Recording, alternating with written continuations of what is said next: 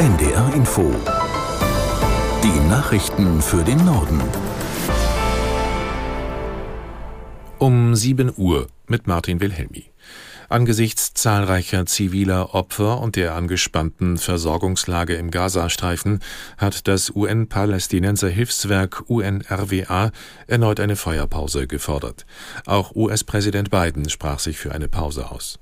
Bundeskanzler Scholz telefonierte gestern Abend mit dem israelischen Ministerpräsidenten Netanyahu über die aktuelle Lage. Aus Berlin Vera Wolfskämpf.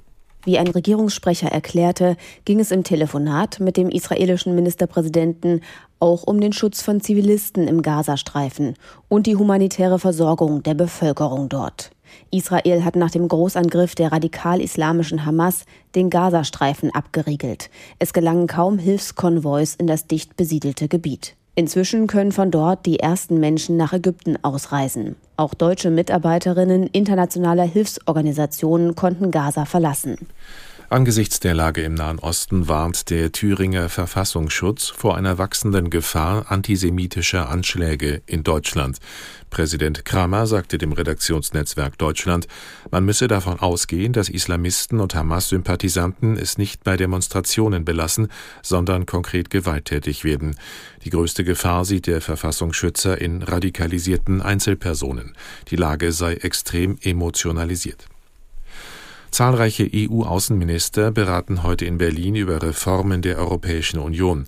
Hauptthema ist eine mögliche Erweiterung der EU.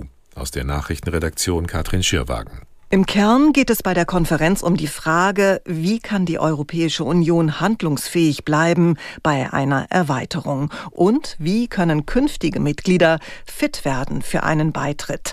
Im Dezember soll die Entscheidung fallen, ob mit der Ukraine und mit Moldau EU-Beitrittsverhandlungen aufgenommen werden und ob Georgien den Status des Beitrittskandidaten bekommt. Die Türkei ist bereits seit Jahren Bewerberland wegen der rechtsstaatlichen wirtschaftlichen Defizite dort liegen die Gespräche mit Brüssel allerdings auf Eis. Bundeswirtschaftsminister Habeck fliegt heute zu Regierungsgesprächen nach London. Es ist der erste Besuch des grünen Politikers in Großbritannien seit seinem Amtsantritt vor knapp zwei Jahren.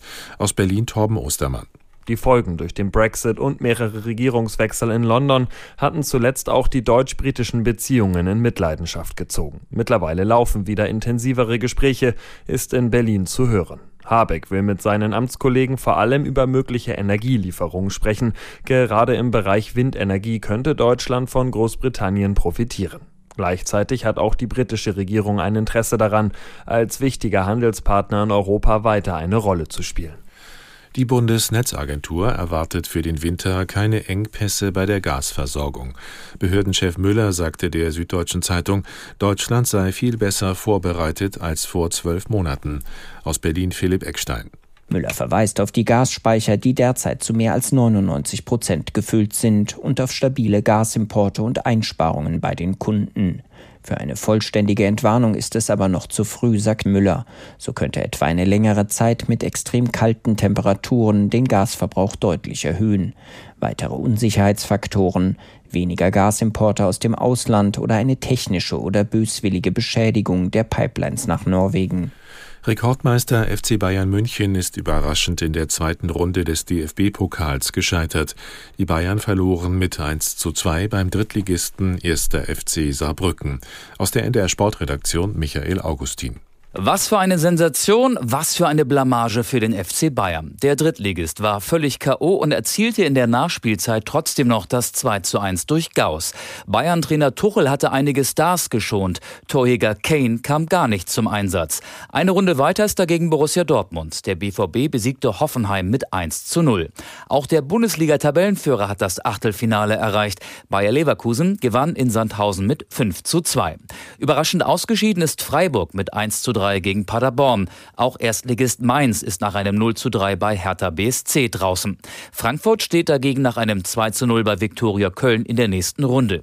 Nicht so die beiden Nordvereine. Holstein Kiel scheiterte im Elfmeterschießen an Magdeburg. Hansa Rostock verlor in Nürnberg nach Verlängerung mit 2 zu 3.